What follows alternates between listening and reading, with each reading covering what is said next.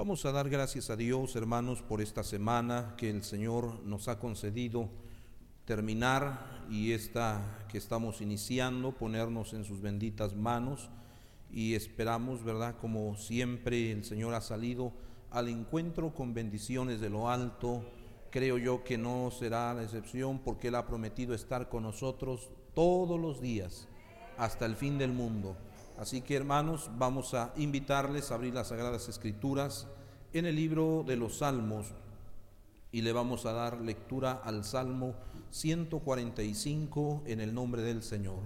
Cuando tengan esta porción bíblica, glorifiquen el nombre de Dios. Aleluya.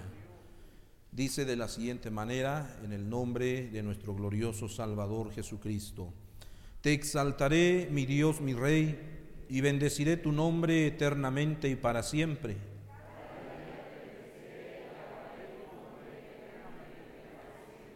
Grande es Jehová y digno de suprema alabanza, y su grandeza es inescrutable.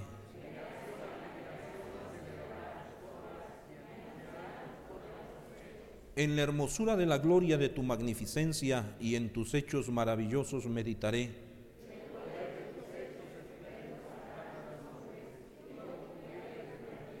Proclamarán la memoria de tu inmensa bondad y cantarán tu justicia.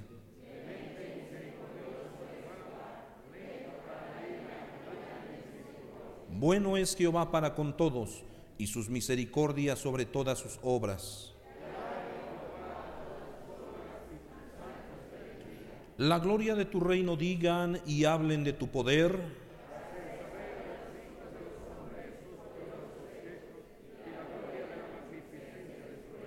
Tu reino es reino de todos los siglos y tu señorío en todas las generaciones.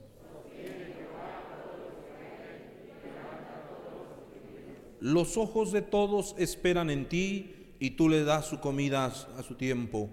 Abres tu mano y colmas de bendición a todo ser viviente. Padre Celestial, Dios bendito, te agradecemos infinitamente, Señor, el cuidado que has tenido con nosotros con amor, con paciencia, Señor. Has estado, Señor, ministrando, Señor, entre tu pueblo para bendecirnos y ayudarnos, sostenernos, Señor, para poder seguir adelante. Te agradecemos, Señor, por el sustento, Señor, continuo que ha sido con cada uno de nosotros, por el alimento, por la vestimenta, por la salud, por la familia, por el ministerio, por la iglesia, por tu siervo, Señor.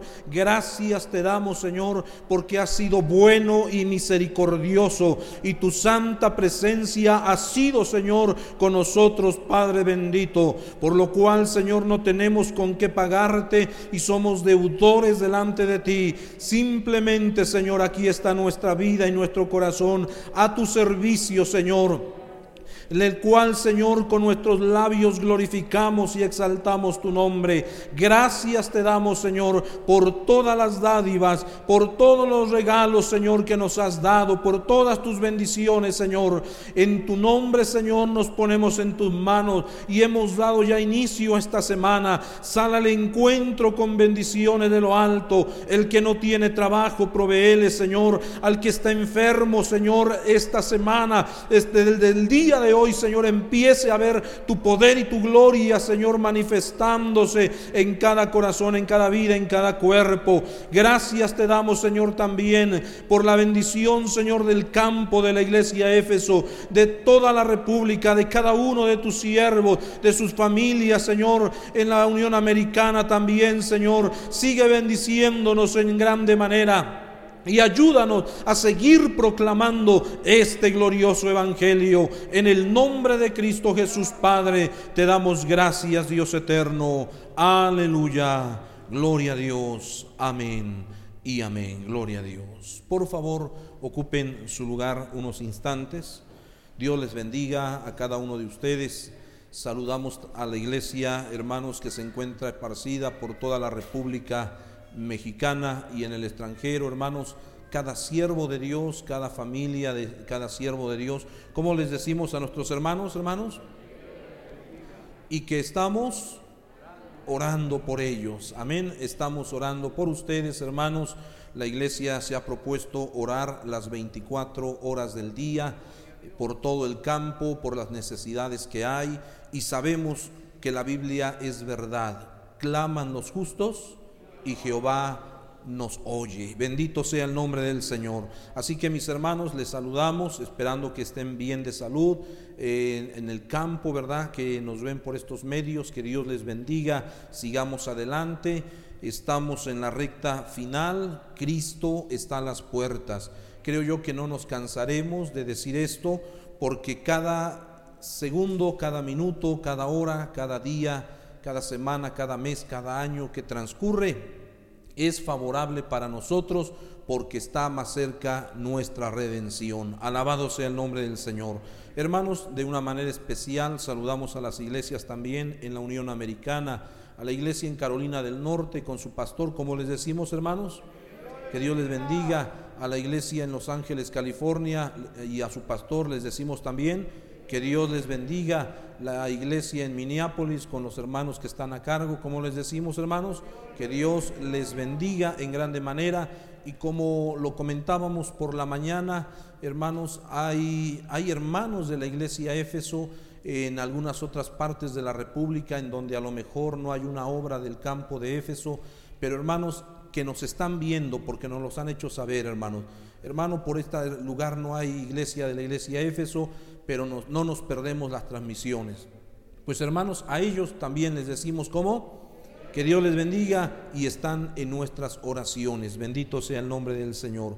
Bueno, hermanos, pues también queremos organizar la cadena de oración y ayuno para esta semana. A Dios gracias en el culto de la mañana, en la escuela dominical. Dios nos permitió cerrar las 24 horas del día. Gracias a Dios no hubo una hora pues a donde nadie orase, ¿verdad? O clamara a Dios. Todos, todos se fueron acoplando, hermanos, a la hora que ellos deseaban y reiteramos, gloria a Dios, la iglesia Éfeso podemos decir, estamos orando las 24 horas. Hermanos, también a ustedes, ¿verdad? No les invitamos, les exhortamos con amor y con paciencia a unirse a esta cadena de oración, de ayuno, porque es necesario. El Señor mismo nos exhorta diciendo, orad sin cesar, ¿verdad? Así que mis hermanos, vamos a empezar con la cadena de oración de, de 12 de la medianoche, ¿verdad? En el nombre del Señor. De 12 a 1 de la mañana. Si hay alguien, por favor, levante su mano. Dios le bendiga, Dios le bendiga, gloria a Dios. Y si hay también en la parte de arriba, por ahí los hermanos del coro, ayúdenos, ¿verdad? Si ven a alguien levantando la mano. De una a dos de la mañana, Dios le bendiga, gloria a Dios, bendito sea el nombre del Señor. De dos a tres de la mañana, de dos a tres de la mañana, Dios le bendiga, aleluya. De tres a cuatro de la mañana, de tres a cuatro, Dios le bendiga, en la parte de atrás, Dios le bendiga, aleluya, gloria a Dios. De cuatro a cinco de la mañana, Dios le bendiga, Dios le bendiga, Dios le bendiga, Dios le bendiga. Gloria a Dios. De 5 a 6 de la mañana, Dios le bendiga, Dios le bendiga, Dios le bendiga a nuestro hermano también. Empezamos, ¿verdad? El horario que teníamos en sí ya, de 6 a 7 de la mañana, de 6 a 7 de la mañana. Dios le bendiga a nuestra hermana, nuestra hermana Dios le bendiga. De 7 a 8 de la mañana, Dios le bendiga a nuestra hermana, gloria a Dios. De 8 a 9 de la mañana, Dios le bendiga a nuestra hermana, Dios le bendiga a nuestro hermano, aleluya. De 9 a 10 de la mañana, de 9 a 10 de la mañana, de 9 a 10 de la mañana, gloria a Dios, aleluya. No hay nadie, hermanos, de, de, de 9 a 10 de la mañana, por la parte de atrás, ¿verdad? Dios le bendiga de 10 a 11 de la mañana, de 10 a 11 de la mañana. Gloria a Dios, aleluya. De, de 10 a 11 de la mañana, gloria a Dios. Amén. Continuamos, hermanos, de 11 a 12 del mediodía, de 11 a 12 del mediodía, de 11 a 12. No hay nadie, hermanos, de 11 a 12. Gloria a Dios. Nuestro hermano, Dios le bendiga. De 12 a 1 de la tarde, de 12 a 1 de la tarde, de 12 a 1 de la tarde. Gloria a Dios. Aleluya. De 1 a 2 de la tarde, de 1 a 2 de la tarde, de 1 a 2 de la tarde. Gloria a Dios. De 2 a 3 de la tarde, de 2 a 3 de la tarde, de 2 a 3 de la tarde. Nuestra hermana, Dios le bendiga. De 3 a 4 de la tarde, de 3 a 4 de la tarde. Gloria a Dios. Nuestra hermana, Dios le bendiga.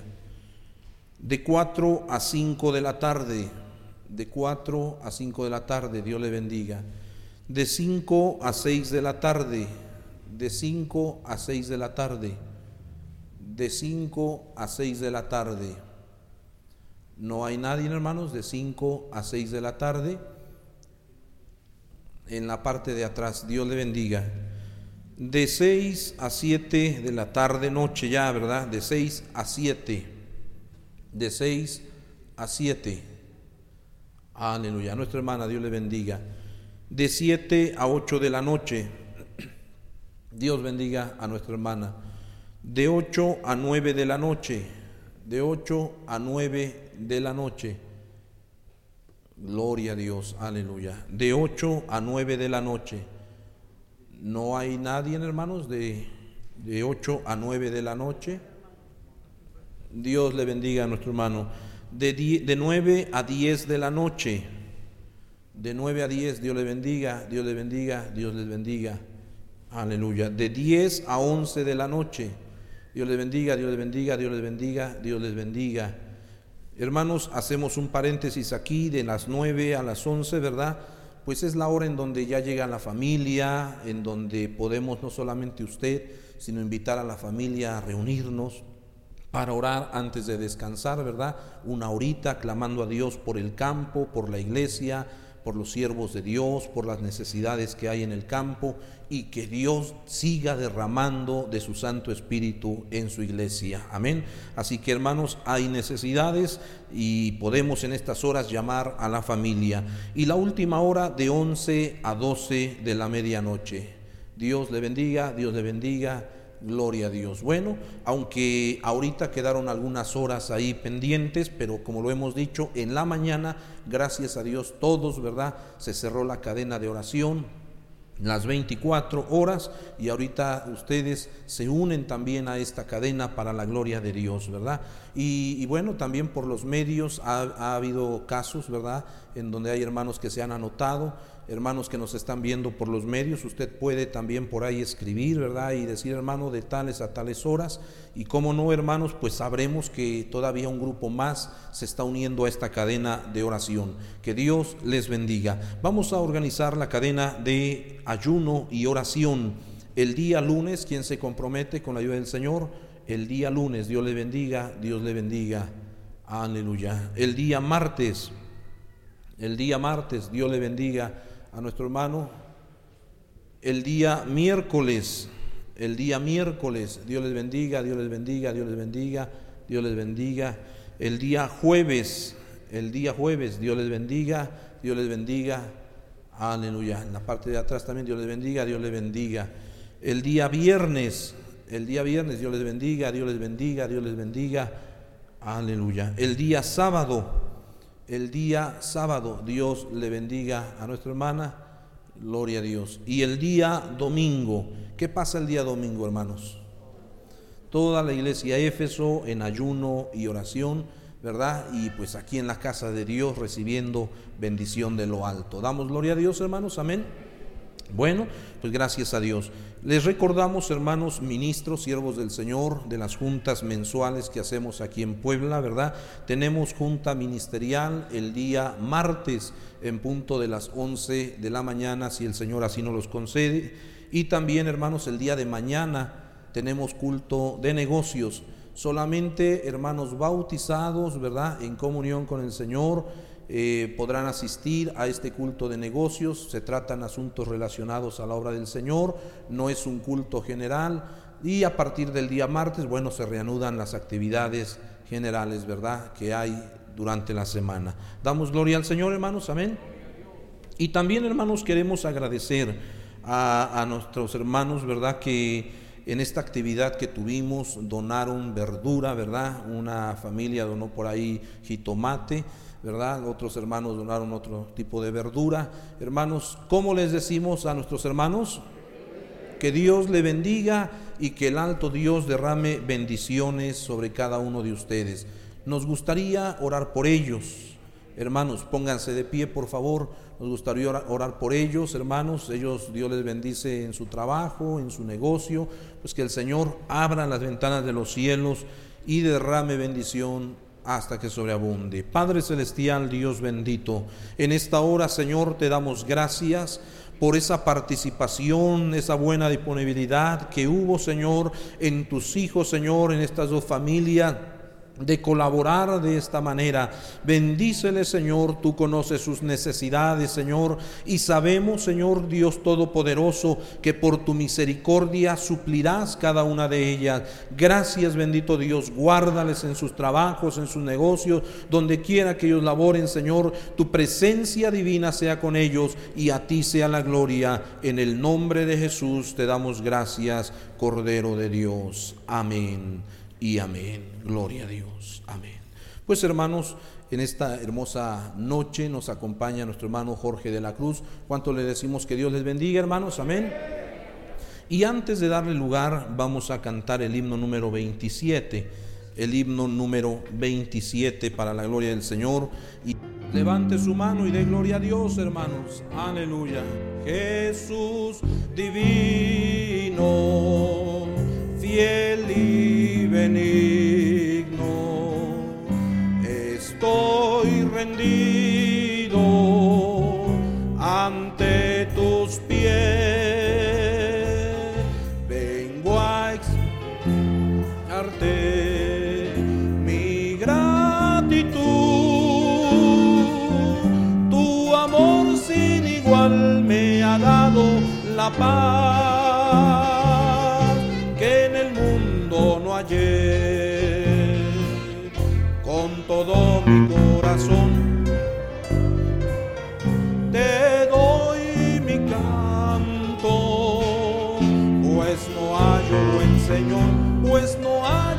Señor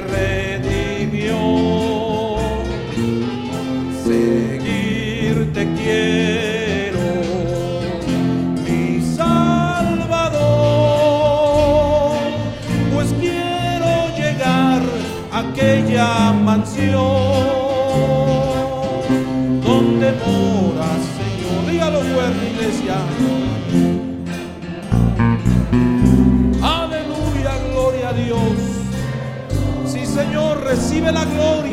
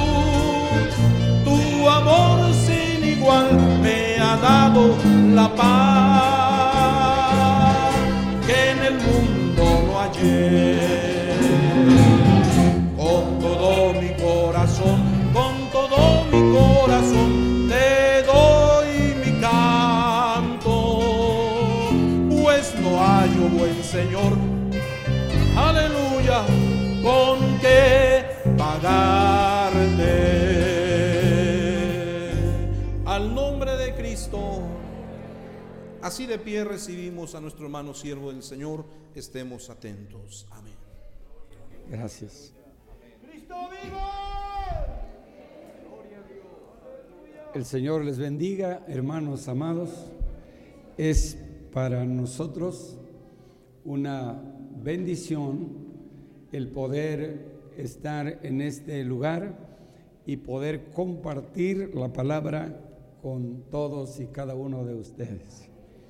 Reciban un saludo afectuoso, fraterno de la iglesia Monte Sinaí de Comalcalco, Tabasco, nuestra tierra.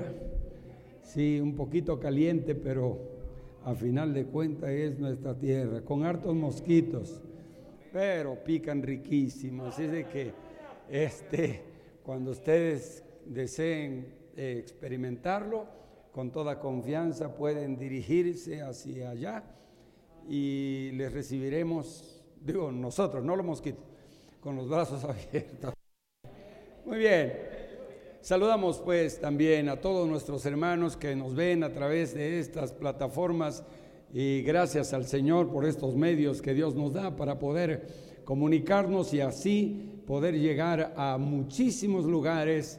Gracias a Dios por esta bendición. Vamos en esta hora a aprovechar el tiempo y vamos a ir a la palabra del Señor. Eh, agradezco a nuestro pastor, a nuestro hermano Pablo, el que nos permita abordar la cátedra sagrada para compartir con ustedes en esta hermosa tarde que Dios nos da. Génesis capítulo 1, versículos 1 al 13. Sé que es una porción que ustedes la han leído muchísimas veces.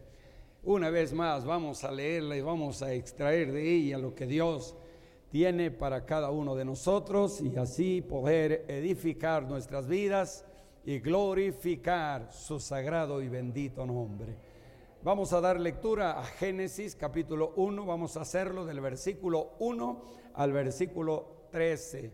Allí estaremos mirando, estudiando, analizando la palabra del Señor y buscando ese eh, alimento para nuestras vidas. Leemos de manera unida, unidos. Dice así la palabra del Señor en el principio creó cielos y tierra. Y la tierra estaba desordenada y vacía, y las tinieblas estaban sobre la faz del abismo. Y el Espíritu de Dios se movía sobre la faz de las aguas. Y dijo Dios, sea la luz, y fue la luz. Y vio Dios que la luz era buena, y separó Dios la luz de las tinieblas. Y llamó Dios a la luz día y a las tinieblas llamó noche. Y fue la tarde y la mañana un día. Luego dijo Dios, haga expansión en medio de las aguas y separa las aguas de las aguas. E hizo Dios la expansión y separó las aguas que estaban debajo de la expansión de las aguas que estaban sobre la expansión y fue así. Y llamó Dios a la expansión cielos y fue la tarde y la mañana el día segundo. Dijo también Dios, júntense las aguas que están debajo de los cielos en un lugar y descúbrase lo seco. Y fue así. Y llamó Dios a lo seco tierra y a la reunión de las aguas llamó mares. Y vio Dios que era bueno. Después dijo Dios, produzca la tierra hierba verde, hierba que dé semilla, árbol de fruto que dé fruto según su género, que su semilla esté en él sobre la tierra. Y fue así. Produjo pues la tierra hierba verde, hierba que da semilla según su naturaleza, y árbol que da fruto, cuya semilla está en él, según su género. Y vio Dios que era bueno, y fue la tarde y la mañana el día tercero. Una palabra de oración, Padre amado. En esta hora de la tarde, Señor, nos acercamos a ti dándote gracias, Padre amado, por permitirnos la bendición de poder leer tu palabra. Señor, es tu palabra y por ello, Padre, pedimos tu ayuda, la dirección de tu Espíritu, para que todo cuanto en este momento se haya de exponer, pueda ser clarificado por tu Espíritu y pueda edificar la vida de todos y cada uno de nosotros. Permítenos pues tu gracia y tu bendición. Lo pedimos todo esto en el nombre de Jesús, nuestro Señor y nuestro Salvador. Amén y amén. Ocupe su lugar. Gloria al Señor. Gloria a Dios. Vamos en esta hora a meditar en esta porción de la escritura y hemos puesto como tema principal el Dios de los comienzos. El Dios de los comienzos. Ok, muy bien. Dios es eterno. Dice el versículo 1, en el principio creó Dios los cielos y la tierra. Dios es eterno. En el principio Dios estaba allí. Dios allí, su eternidad hermanos amados, es maravillosa. Sabemos que tenemos un Dios eterno. Mire, dice Deuteronomio, si quiere acompañarme, a Deuteronomio 33, 27, dice Deuteronomio 33, 27, el eterno Dios es tu refugio el eterno Dios es tu refugio. Y acá abajo los brazos eternos. Cuando la Biblia expresa de esa manera la eternidad de Dios, eso debe de llenarnos de seguridad, de confianza, al saber que al Dios que nosotros adoramos, alabamos, bendecimos, es un Dios eterno. Las corrientes filosóficas, la filosofía es la ciencia que estudia la existencia de todas las cosas, la razón de la existencia. Y, no, se, no se conforman no se conforman simplemente con eh, decir de manera llana de la existencia de algo, sino que investigan de dónde provienen, cómo llegan, cómo se desarrollan. y en eso basan sus pensamientos. Y muchos de ellos, hay algunos que tienen eh, corrientes cristianas que sí creen en Dios, la mayoría de ellos no, pero hay una minoría que sí. Eh, han llegado a decir que nosotros hemos creado a ese Dios, que al invocarlo, al mencionarlo, al estar siempre pensando en ese Dios, lo hacemos grande. Que si en un momento dado eh, los seres humanos o nosotros como cristianos, creyentes en Dios, dejásemos de mencionar a Dios, de atribuirle privilegios, maravillas a ese Dios, Él dejaría de ser. Y su razonamiento se basa en algunos conceptos que no tienen absolutamente ningún fundamento. Pero así lo hace. Yo quiero decirles en esta hora, mis amados, aunque ninguno de nosotros, aunque ninguno de los seres humanos que poblamos esta tierra, mencionáramos a Dios, alabáramos a Dios, glorificáramos a Dios, Dios seguiría existiendo. Él no necesita de nosotros para existir. Nosotros necesitamos de Él para existir. Pero Él no necesita de nosotros. De tal manera que cuando usted le alaba, le canta, le glorifica, no crea usted que le está haciendo un favor a Dios. No, en el cielo hay millones de ángeles que lo hacen de una manera maravillosa. Esa es la verdad entonces no le hacemos un favor a Dios. No. Cuando alabamos a Dios, cuando glorificamos a Dios, cuando exaltamos a Dios, nos hacemos un favor a nosotros. La bendición es de nosotros. Nosotros somos los bendecidos por poder elevar una alabanza a nuestro bendito y amado Salvador. Dios es eterno, maravilloso. Pero mire, él ha existido y habrá de existir siempre. Mire la Biblia. Rapidito le llevo a Isaías 43, 10, un pasaje muy hermoso.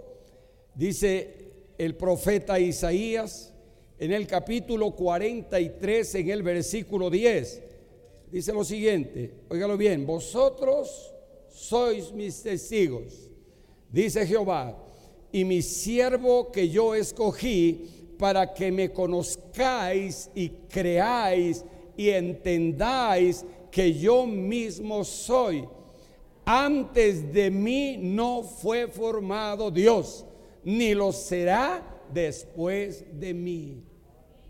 Qué hermoso, hermanos. De una manera clara, enfática, el profeta Isaías está describiendo, ni antes ni después.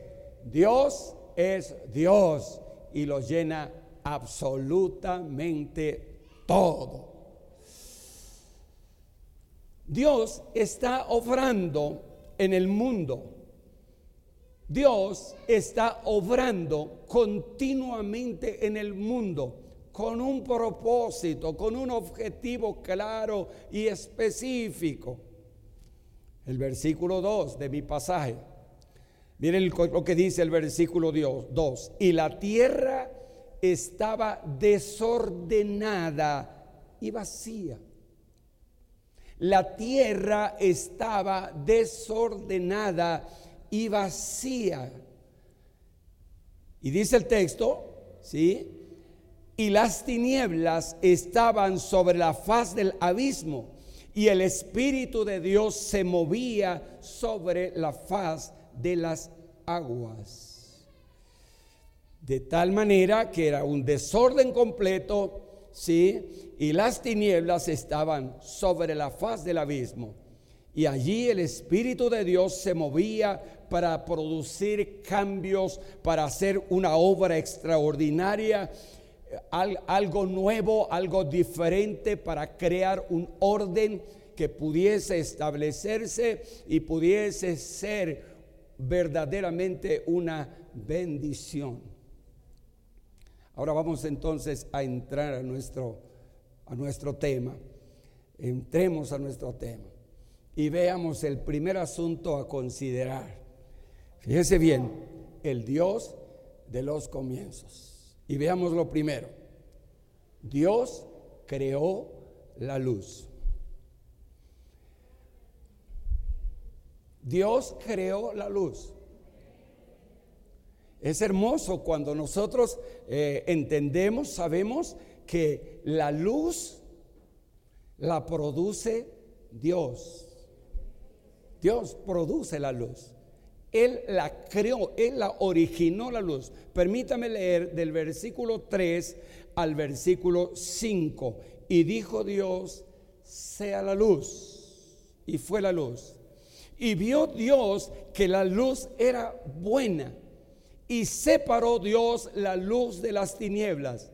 Y llamó Dios a la luz día y a las tinieblas llamó noche. Y fue la tarde y la mañana de un día. La primera cosa, la primer, el primer principio de ese Dios eterno, al estar todo completamente en desorden, ¿sí? lo que primero va a crear el Señor es la luz. Dios va a crear la luz. Fíjese bien.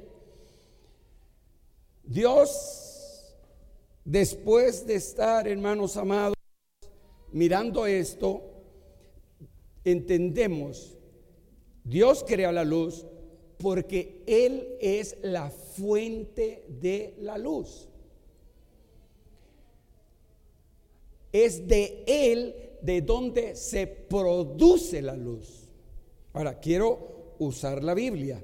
Mire, es un pasaje que usted lo ha leído muchas veces y está en Éxodo. Voy a citar la Biblia al libro del Éxodo y voy a llevarle al capítulo 34 de Éxodo 34 y es una porción que dice la palabra del Señor en Éxodo 34 del versículo 28.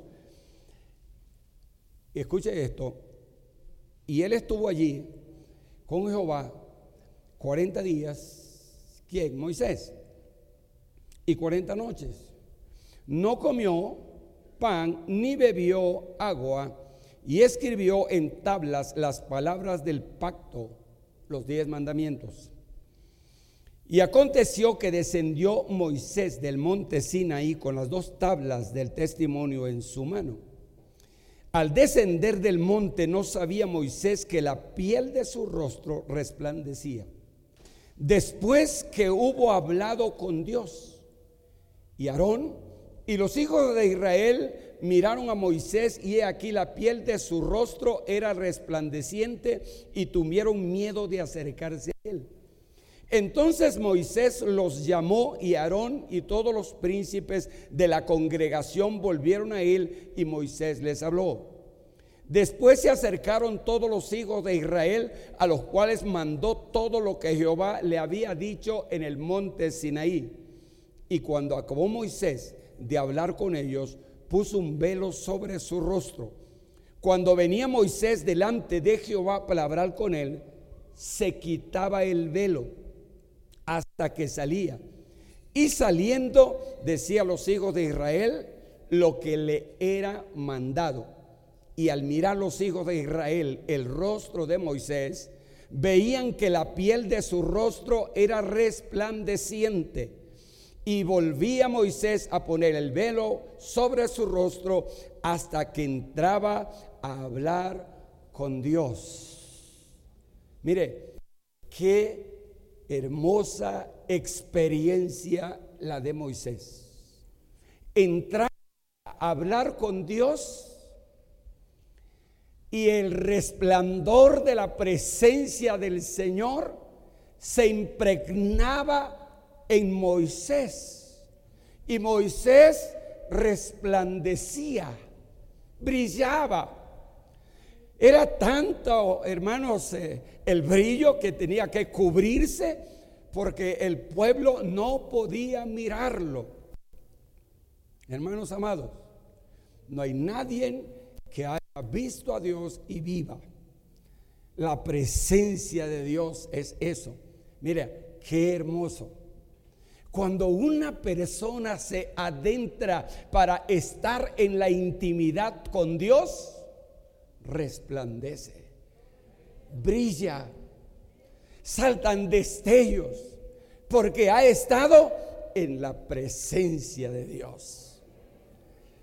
¿Qué produce? ¿Quién es el que produce ese resplandor? ¿Quién es el que produce esa luz? Dios. Él es la fuente de la luz. Él es el que crea la luz. Él la produce la luz porque Él es luz. Esto es maravilloso sin duda alguna. Y eso sucedía con Moisés.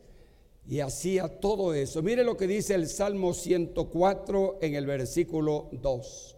Salmo 104, versículo 2. Dice la palabra del Señor allí.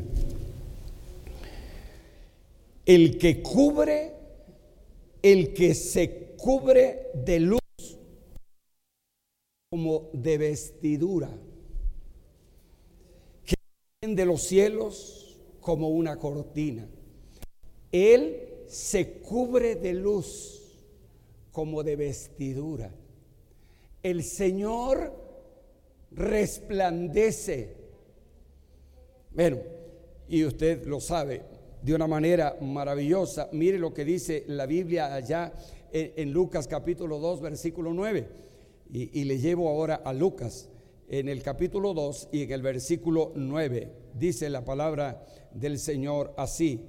Y he aquí, se le presentó un ángel del Señor y la gloria del Señor los rodeó de resplandor y tuvieron gran temor. Ah, maravilloso. He aquí se les presentó un ángel del Señor y la gloria del Señor los rodeó de resplandor la anunciación del advenimiento de nuestro Señor y Salvador Jesucristo. Pero aún todavía más. Apocalipsis capítulo 21, versículo 23. Mire lo que dice la Biblia en relación a esta hermosísima y grande verdad.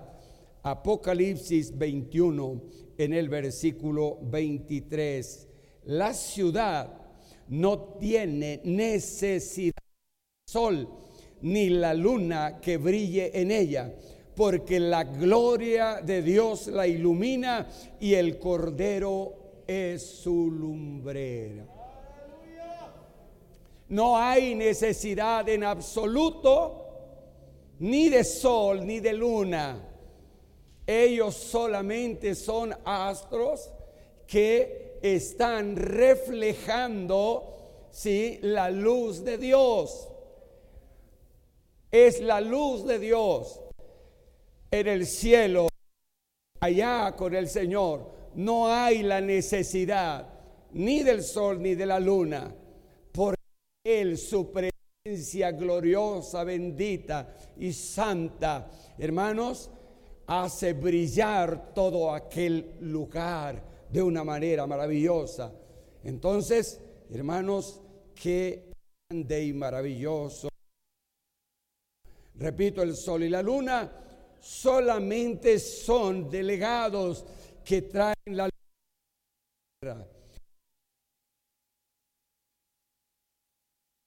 vidas de luz.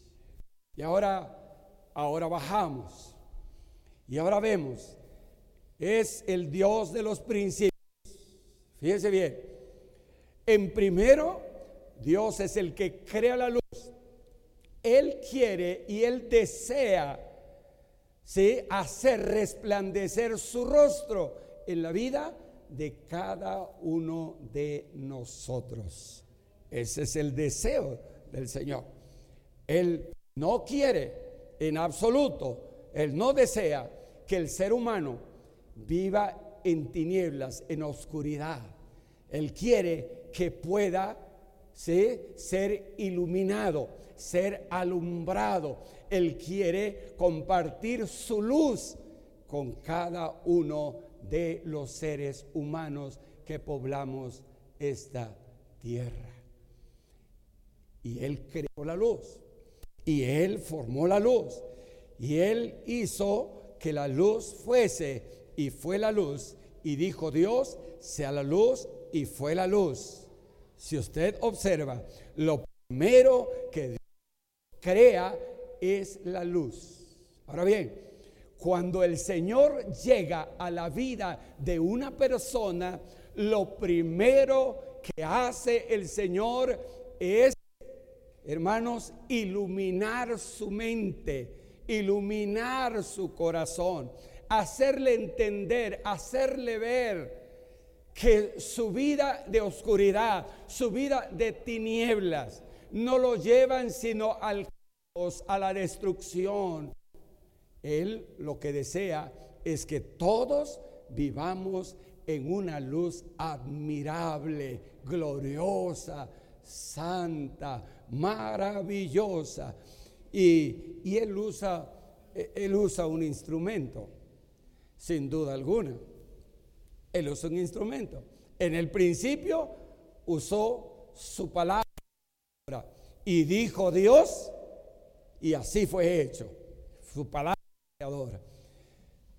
Para, para cada uno de nosotros Dios está y ha seguido usando un instrumento maravilloso.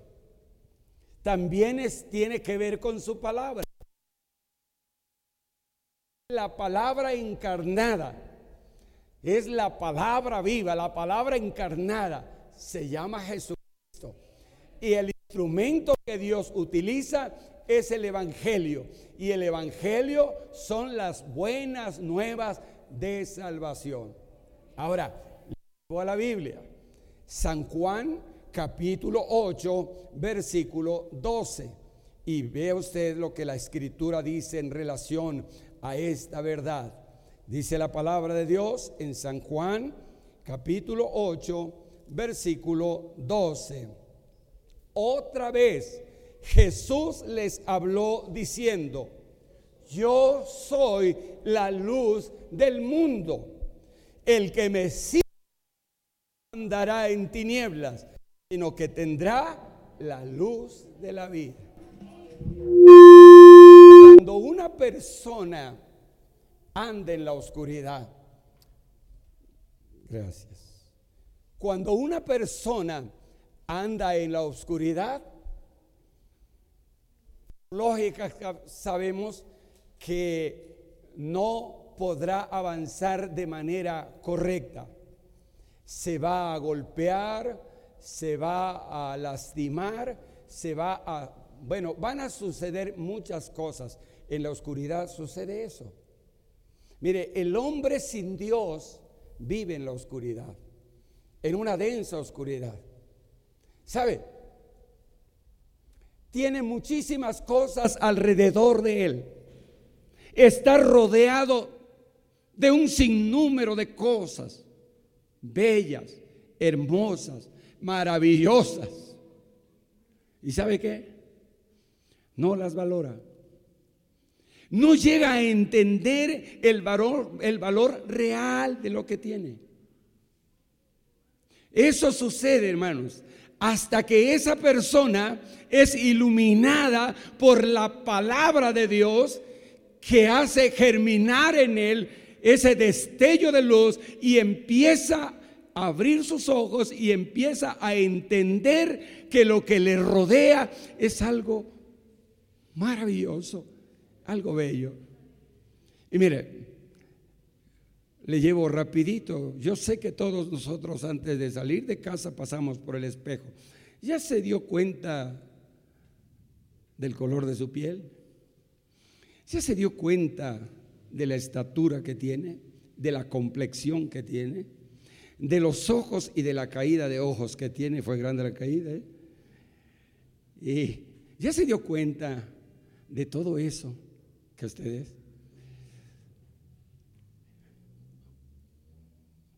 Y no glorifica a Dios por ello. Y, y no le dice cuando se ve al espejo le dice, wow, Señor. Señor, qué bárbaro, Señor. Nombre, Señor, aquí sí. Ah, aleluya, Señor. Gloria a Dios. Como que, como que, Señor, gloria a Dios. ¿Te diste cuenta? Que a veces no valoramos lo que tiene valor. Lo pasamos por alto. No tiene sentido tal vez.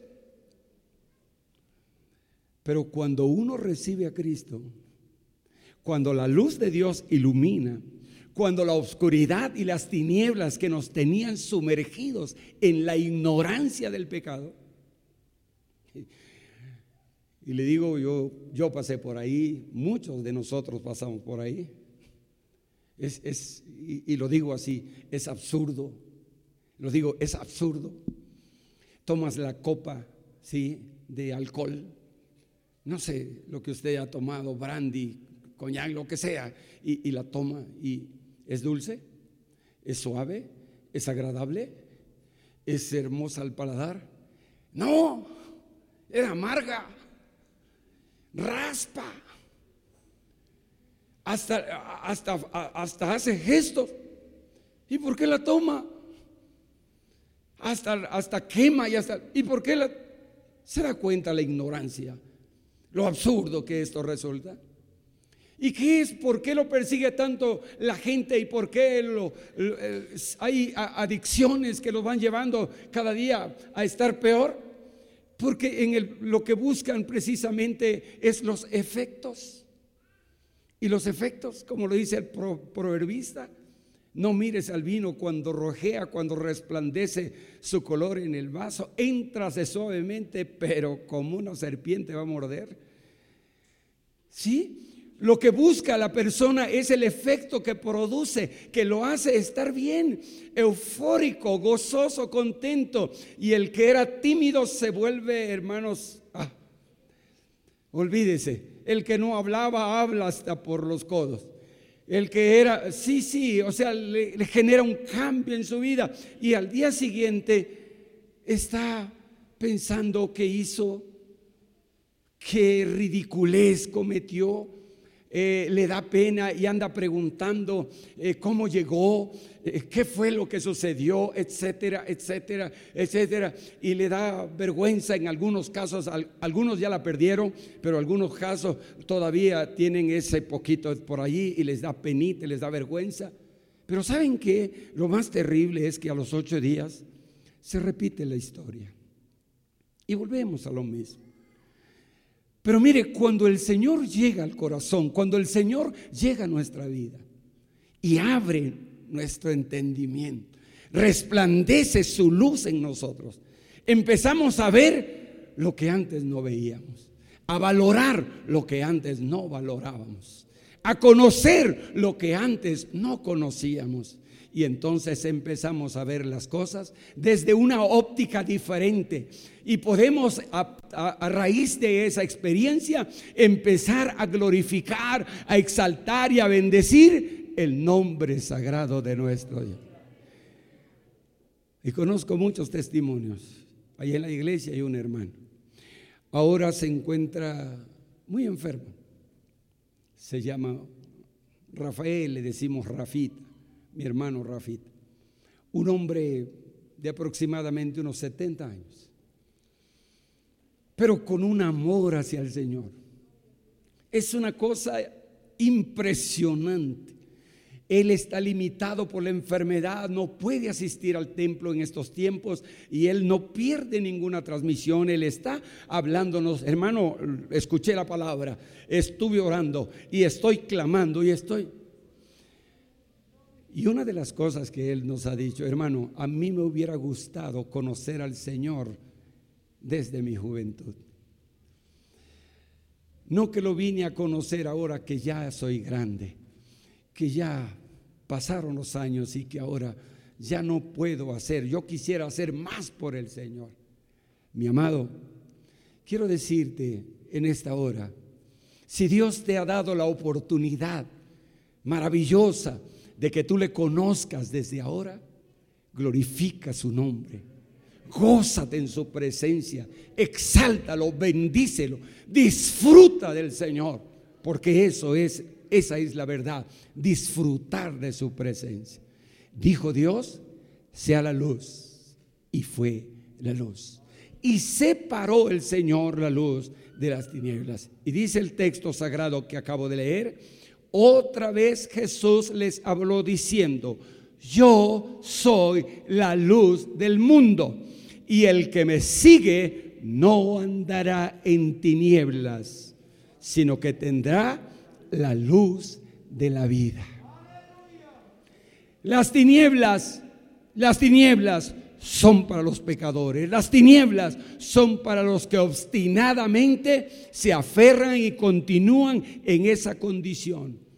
Pero para aquellos que escuchan la palabra, que hay una oportunidad, se dan cuenta que hay una opción maravillosa de que esas tinieblas se disipen y de que podamos ver con claridad la realidad de la existencia de cada uno de nosotros. No fuimos creados simplemente, hermanos, para transitar por este mundo, pasar sin dejar huella. Fuimos creados con un propósito. ¿Cuál es ese propósito? Glorificar, exaltar y bendecir el nombre de nuestro Dios. En segundo lugar, Dios puso orden en la creación versículos 6 al 8. Luego dijo Dios, haya expansión en medio de las aguas y separe las aguas de las aguas. E hizo Dios la expansión y separó las aguas que estaban debajo de la expansión de las aguas que estaban sobre la expansión y fue así. Y llamó Dios a la expansión cielos y fue la tarde y la mañana del día segundo. Fíjese bien, primero creó la luz, entiéndelo bien. Primero llega la luz a la vida de cada uno de nosotros. Y cuando llega la luz, es cuando en realidad te das cuenta de todo el desastre que había en tu vida de todo el caos que había en tu vida. No es, no es, sino hasta que llega la luz. Primero es ahí, después es B. O sea, cuando tú llegas a un lugar, en la noche, lo primero que haces es encender la luz. Porque si no enciendes la luz, estás propenso a tropezar, a golpearte y a caer. Enciende la luz y al encender la luz se ve todo con claridad. Oh, ¿y qué es lo que ves en primer lugar? Un desorden, un caos. Las cosas están por donde quiera. Eso hay que ordenarlo, eso hay que arreglarlo, sí, pero primero, para arreglarlo, primero hay que verlo. En otras palabras, para que me entiendas un poco mejor, si no reconoces tu pecado, si no aceptas que eres pecador, ¿de dónde te va a salvar el Señor? Tú tienes que reconocerlo. Tú tienes que aceptar que tu vida es un desastre, que tu vida es un caos, que tu vida está completamente destruida, que no hay absolutamente ninguna oportunidad de poder corregirla por ti mismo. Que necesitas, sin duda alguna. Necesitamos siempre, hermanos, la participación de Dios, que es el que ordena, que es el que corrija, que es el que va a decir lo que debe de ser y lo que no debe de ser. Y hay muchas ocasiones en que a nosotros nos cuesta, nos cuesta. Hermano, a, veces estamos tan habituados, y, lo digo como siempre lo repito muchas veces, ¿no? Estamos tan habituados, tenemos tantas costumbres tan arraigadas en nosotros que son difíciles de, de erradicar, de sacar, son difíciles. ¿Sabe cuál es una? Tomar Coca-Cola. no, no les voy a preguntar cuántos toman coca, porque yo sé que ustedes son honestos y todos van a levantar la mano. No. Pero se ha creado un hábito, hay una dependencia en muchísimas personas que hasta en el desayuno, en la comida y en la cena, con coca. ¿Saben hasta cuándo? no lo digo por ustedes, lo digo por mí. Hasta que dice el médico, ¿sabe qué? Usted tiene diabetes. Y te dice, ¿sabe qué? Cero refrescos embotellados. Y es santo Dios. Sí, pero ¿cuándo? Cuando ya pasó lo que tenía que pasar. O sea, ¿por qué no antes? ¿Por qué no a tiempo? Porque así somos, necios, tercos. Así somos. Así somos los seres humanos. Tristemente, así somos. ¿Hasta qué? Hasta que Dios dice hay que ordenar la vida. Y hay algunas áreas de nuestra vida que nos van a costar más que otras. Hay, hay, otras que van a ser muy fáciles, hay otras que van a ser muy sencillas, pero hay otras que van a tener que esforzarse bastante y ponerle muchísimo interés para poder ubicar las cosas en su justa dimensión. La luz de Dios ha revelado la condición caótica del mundo. Ahora debe dividir las aguas para la formación de la atmósfera. La tierra está siendo preparada para la vida. El Espíritu Santo crea orden, va a ordenar en nuestra tremenda y terrible confusión. Cuando Dios establece orden, lo hace dividiendo. Cuando Dios establece orden, lo hace dividiendo. El Señor dijo, yo no he venido a poner paz sino espada.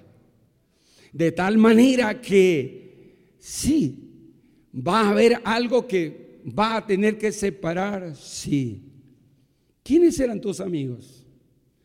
¿Quién era el círculo social en el que te desarrollabas todo el tiempo?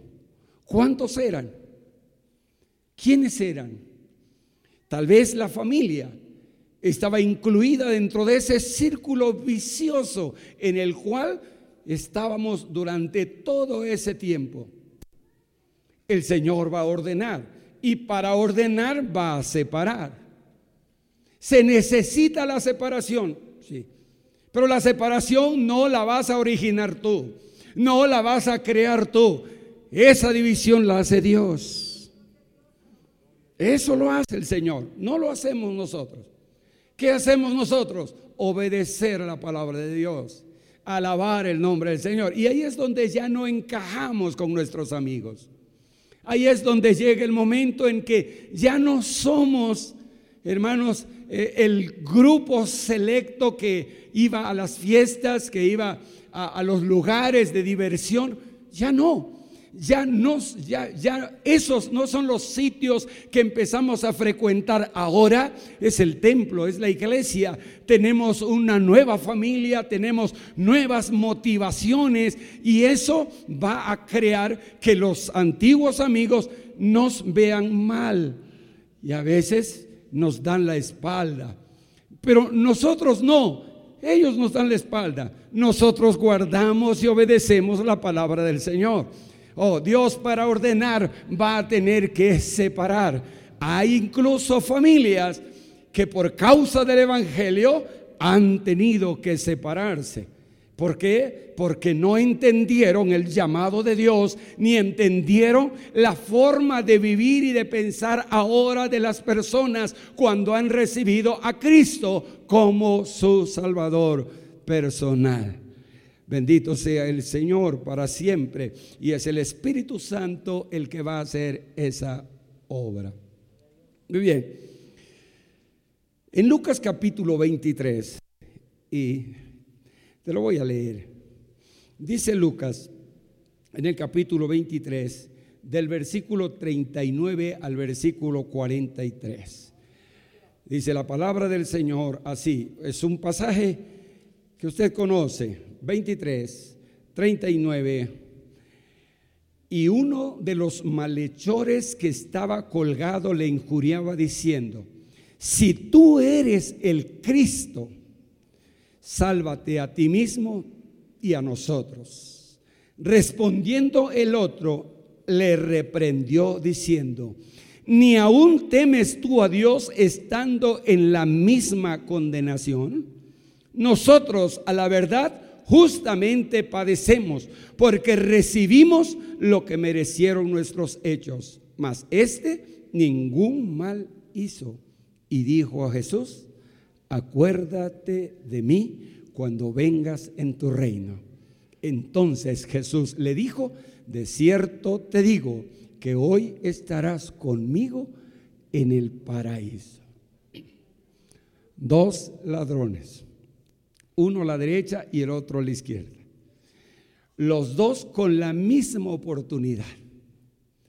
No sé si estos dos eran compañeros de parranda, eran compañeros de tropelías, eran compañeros de esos desmanes, habían hecho juntos una serie de cosas malas, reprobables, que los llevó a merecer la muerte de cruz, ya que era una de las muertes más crueles que existían y que se aplicaba solamente a, los, a las personas malas, perversas, sanguinarios, violadores, etc.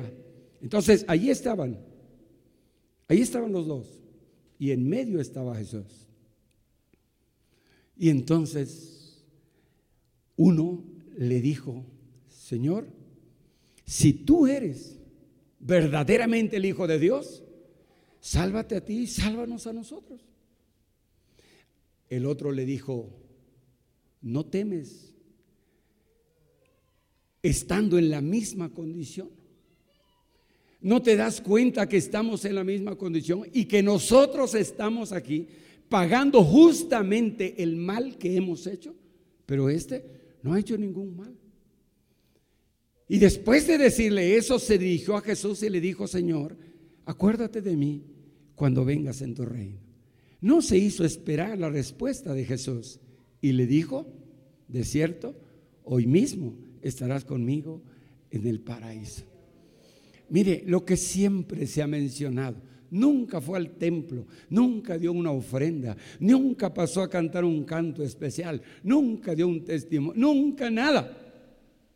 Y está en el cielo, sí. Y hay muchas personas que dicen, bueno, si él fue así, entonces ¿para qué hago esto? ¿Para qué? No, espérate. No estás en una cruz y no estás a punto de morir. Espérate.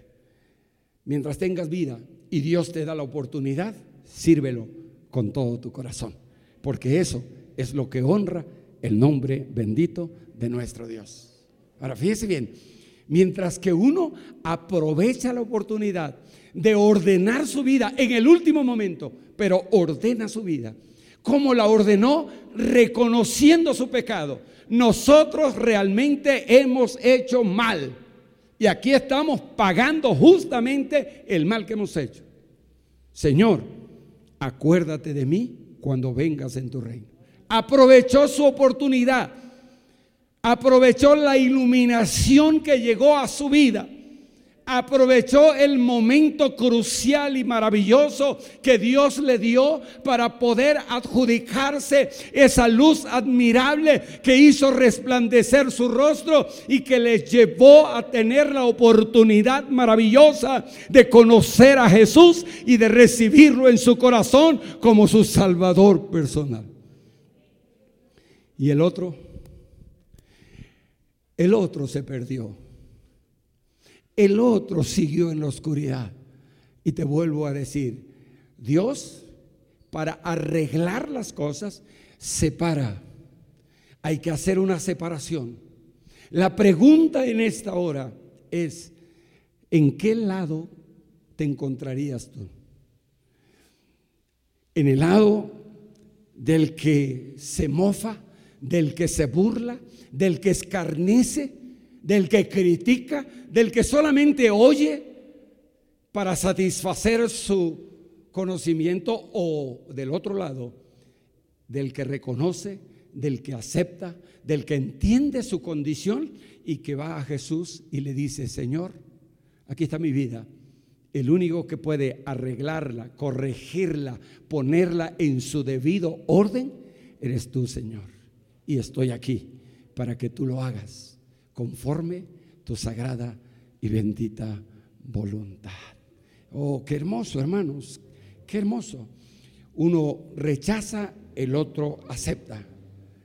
Ahora, en tercer lugar, fíjense bien, la luz es lo primero, es lo que ilumina.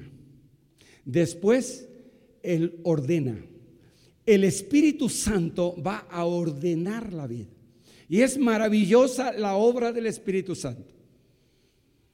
El Espíritu Santo sigue actuando, sigue trabajando incansablemente. Cada ocasión que vas a hacer algo que no es agradable a los ojos de Dios, vas a escuchar la voz de Dios que te dice, no lo hagas. Obedece, entiende, no lo hagas. No seas necio, no seas obstinado, no seas imprudente en tratar de hacerlo y al parecer no pasa nada. Sí pasa y mucho. Escucha mejor la voz de Dios a través de su espíritu diciendo, esto no está bien, deséchalo, aléjate. No, no lo hagas. Entonces las cosas son diferentes. Ahora bien, Dios ilumina, Dios ordena y ahora Dios va a hacer algo maravilloso. Vamos al pasaje y vamos a la tercera cosa. Dios origina crea la vida. Versículos del 9 al 13. Dijo también Dios, júntense las aguas que están debajo de los cielos en un lugar y descúbrase lo seco. Y fue así. Y llamó Dios a lo seco tierra y a la reunión de las aguas llamó mares y vio Dios que era bueno. Después dijo Dios, produzca la tierra hierba verde, hierba que da semilla, árbol de fruto que da fruto según su género, que su semilla está en él sobre la tierra. Y fue así. Produjo pues la tierra hierba verde, hierba que da semilla según su naturaleza, y árbol que da fruto cuya semilla está en él según su género. Y vio Dios que era bueno y fue la tarde y la mañana el día tercero. Ok, Dios origina la vida. Dios origina la vida. Dios crea ahora la vida. Primero hace resplandecer, primero ilumina, primero ilumina, primero da la luz, después ordena, le da el orden correcto a la vida de cada uno de nosotros. Y qué hermoso. Ya nos iluminó el Señor, ya nos ordenó el Señor de una manera correcta, ya nos hizo ver y entender las cosas que no son agradables a Él y las cosas que son agradables a Él. Ya las cosas están bien, pero la cosa no queda ahí. Ahora Dios va a producir vida producir vida. Es hermoso. Usted siembra una mata de mango y, no siembra una mata de mango para que le produzca basura. Usted siembra una mata de mango porque usted está pensando en recoger mangos algún día. Usted siembra una mata de naranja porque usted está pensando en recoger naranjas algún día. Usted siembra una mata de aguacates y un día usted se va a deleitar con un guacamole. Pero usted la sembró. Y cuando la sembró ya hay la experiencia. Usted, usted no puede ir por el mundo esperando recoger lo que nunca ha sembrado. Eso es lo que dice Gálatas 6.7, ¿verdad? No os engañéis, que Dios no puede ser burlado. Todo lo que el hombre sembrare, eso también segará. El que siembre para el Espíritu, del Espíritu segará vida eterna. Oh, cuidado, porque el que siembra para la carne, de la carne va a cegar corrupción. Pero el que siembre para el Espíritu, del Espíritu segará vida eterna. Oh, cuidado. Ahora bien, Dios, Dios, ahora Dios está creando. Él es el que da inicio, es el Dios de los comienzos. Él comenzó iluminando nuestras vidas. Él comenzó ordenando nuestras vidas. Y ahora Dios va a producir, ¿qué cosa? En nosotros. Gloria a Dios. ¿Se acuerdan lo que dice el apóstol San Pablo escribiendo la carta a los filipenses? En el capítulo 2, en el versículo 13. ¿Sí? Es pues el Señor el que produce en nosotros tanto el querer ¿eh? Como el hacer por su buena voluntad. Oh, gloria a Dios. ¿Quién lo produce? Dios. Oh, tú eres bueno. Oh, qué bueno. El hermano es buenísimo. Sí, pero antes era malísimo. Eh, ahora el hermano es buenísimo. Sí, pero antes era malísimo. ¿Qué hizo que el hermano malísimo ahora sea buenísimo? La obra de Dios. Es el trabajo de Dios. Él es. Qué bueno que haya hermanos generosos. Y esa generosidad se ve a cada paso de diferentes maneras. Ahora escuchamos a, nuestro pastor orando por la familia que apoyó en la actividad con eh, las verduras. Eh, qué bueno, gloria a Dios. Eso es generosidad. Pero ¿de quién viene eso? Gloria a Dios.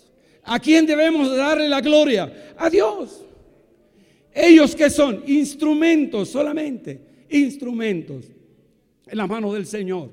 Pero es Dios el que produjo en ellos tanto el querer como el hacer por su buena voluntad. Así que cuando tú, usted haga algo bueno, no se dé aplausos a usted. Glorifique el nombre del Señor. Dele la gloria al Señor. A Él es, Él la merece todo. Porque de nosotros, nada. Egoístas por naturaleza, agarrados por naturaleza. Cada ocasión que usted eh, sienta eh, de parte de Dios hacer algo positivo por la obra del Señor y, y dice, no, pero es que tengo que comprar, tengo que hacer esto. Cuidado, porque está cayendo en la parte suya. Es el egoísmo. Cuando Dios le haga sentir, abra la mano y hágalo, porque Dios se lo está mandando a hacer. Él es el que lo produce. Glorifique al Señor porque le permite participar de la bendición que genera el poder alabar de esta manera el nombre sagrado de nuestro Dios. Muy bien. Ahora Dios va a dar vida. Ahora Dios va a producir y lo va a hacer de una manera maravillosa. Dios divide las aguas y la tierra, ¿sí? Y aparecen los mares, los lagos, los ríos y el, y el planeta Tierra que va a ser pronto un lugar y los árboles surgen a su mandato. Dios quiere que seamos fructíferos.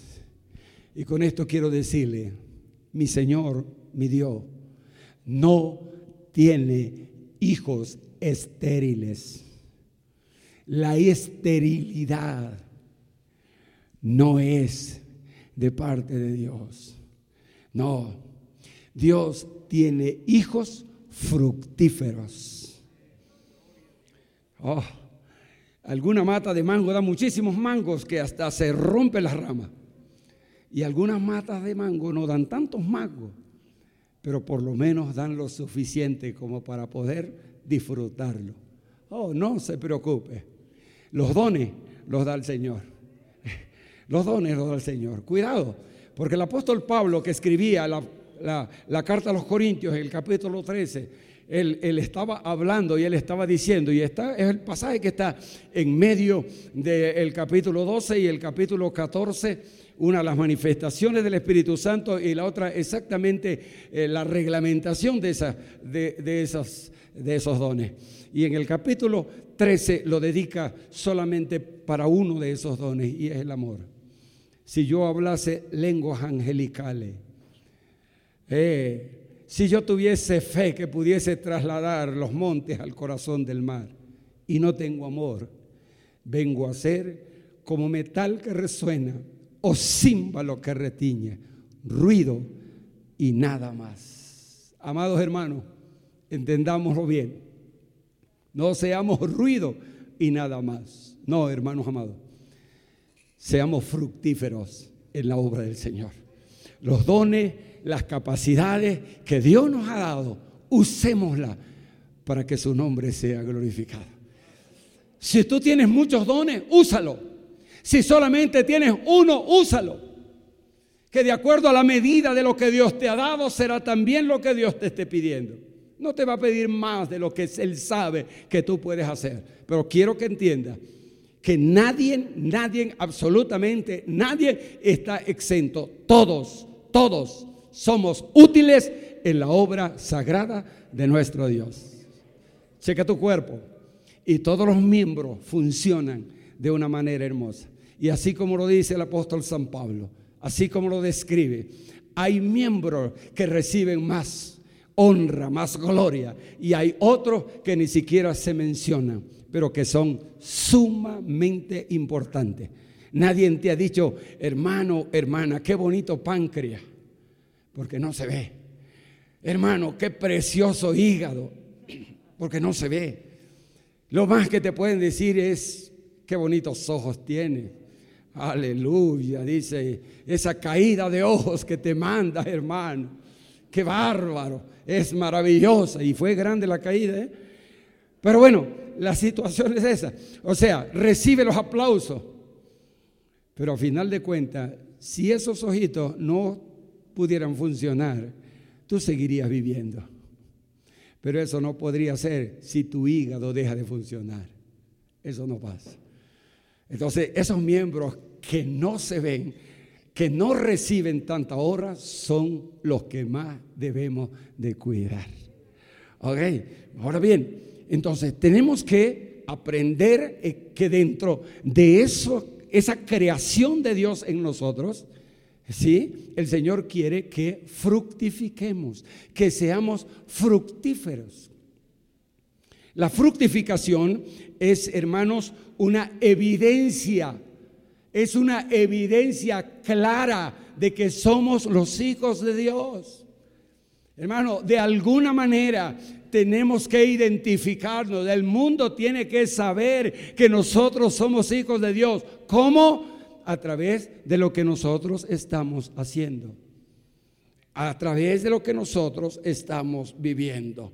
Mire, dice San Juan, capítulo 15, versículo 8. Mire lo que dice San Juan en este precioso pasaje bíblico. San Juan 15, 8. Dice la Sagrada Escritura así. En esto, fíjese bien, en esto, repito, en esto, subráyalo, en esto es glorificado mi Padre. ¿En qué? ¿En qué? En esto es glorificado mi Padre. O sea, con esto recibe gloria mi Padre. Con esto recibe honra mi Padre. Esto es lo que exalta mi Padre. Esto es lo que magnifica mi Padre. Esto, ¿qué cosa? En esto es glorificado mi Padre, en que llevéis mucho fruto y seáis así mis discípulos. ¿Ya te diste cuenta? O sea, ¿tú quieres que el nombre del Señor sea glorificado? Aleluya. Entonces, los frutos del Espíritu son la materia indispensable para que el nombre del Señor sea glorificado. Y si quieres checar lo que dice el apóstol San Pablo escribiendo la carta a los Gálatas, capítulo 5, versículos 22 y 23, ahí vas a encontrar los frutos del Espíritu. Pero fíjate bien, Dios iluminó tu vida. Dios hizo resplandecer su rostro sobre ti. Dios fue el que iluminó tu ser, el que separó, sí, las tinieblas el que te hizo ver tu vida. Dios ordenó tu vida, le puso orden a tu vida. Ya está ordenada y ahora el Señor hace fructificar su obra en nosotros. Hermanos amados, nuestra relación con Dios hace que esa fructificación cada día pueda ser mejor y mayor. Y que así, dice el Señor, en esto, en esto es glorificado mi Padre, en que vayáis y llevéis fruto y seáis así mis discípulos. Alabado sea el nombre del Señor. Y termino en esta tarde citando la Biblia, un texto conocido, maravilloso, conocido, repetido, segunda de Corintios 5:17. Y, de, y repítalo conmigo, de modo que si alguno está en Cristo, nueva criatura es. Las cosas viejas pasaron. He aquí, todas son hechas nuevas. Nueva vida, nueva unción, nuevas emociones, nuevos deseos, nuevos anhelos, nuevos propósitos, nuevo todo. Lo antiguo quedó obsoleto, lo antiguo quedó atrás, nunca nos sirvió, nunca fue realmente algo agradable, ni para recordarlo. Esa fue una vida desperdiciada, esa fue una vida vacía, esa fue una vida llena de desastre. No, ahora es una vida nueva él nos iluminó, Él nos ordenó y Él está deseando que todo lo que Él creó en ti empiece a fructificar y que así glorifiquemos, exaltemos, eh, bendigamos siempre el nombre sagrado de nuestro Dios. Póngase de pie en esta hora y digámosle al Señor en esta tarde, muchas gracias Señor. Muchas gracias por haber hecho eso en mi vida. Y quiero decirte, si usted todavía no ha experimentado esa nueva vida en Jesús, tiene la oportunidad de hacerlo. Tiene la oportunidad de abrir el corazón, tiene la oportunidad de recibir a Cristo, tiene la oportunidad de empezar a ver lo que no había visto, a valorar lo que no había valorado, a entender lo que no entendía y a conocer lo que nunca había conocido. Y entonces verá que nosotros los cristianos glorificamos a Dios aún en medio de las pruebas, aún en medio de la lucha, aún en medio de las situaciones difíciles y adversas, nosotros estamos contentos y estamos alegres porque tenemos un Dios poderoso que es el que vive en nuestra vida. Te invito en esta hora a decirle al Señor, muchas gracias Señor, sigue trabajando en mi vida y sigue haciéndome fructificar para tu gloria y tu honra. Cierra tus ojos, Señor Jesús. Yo te doy gracias en esta hora.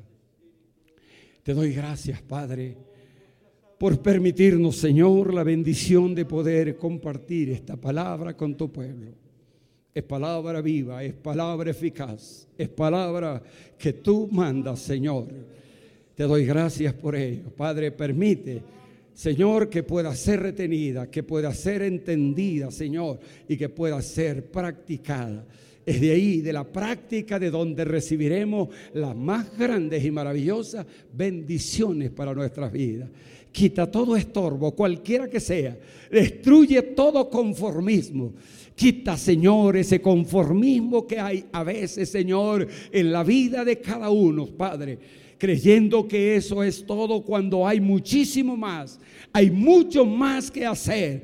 Hay que fructificar y la fructificación nos llevará, Señor, a un nivel maravilloso, alabando y glorificando tu sagrado y glorioso nombre. Bendice la vida de tu iglesia, de tu pueblo. Bendice la vida de tus hijos y ayúdales cada día a vivir en esa luz admirable, en ese ordenamiento del Espíritu Santo y en esa fructificación para gloria y honra de tu nombre. Guarda tu pueblo, bendícelo Señor y fortalécelo para seguir adelante siempre tomados de tu mano. Todo esto lo pedimos dándote gracias en el nombre de Jesús, nuestro Señor y nuestro Salvador. Amén. Amén.